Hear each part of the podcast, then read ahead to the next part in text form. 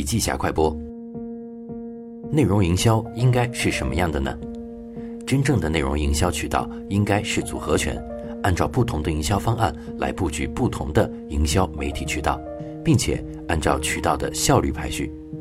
成功的营销没有万能公式，但在设计营销链条时，策略可以分为以下几块：第一块，精准定位，目标是谁？他们对什么感兴趣？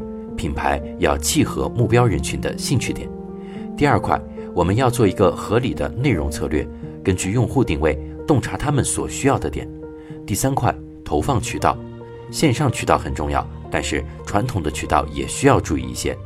第四块，互动营销，我们要注意的是参与感，让用户觉得是参与进来的。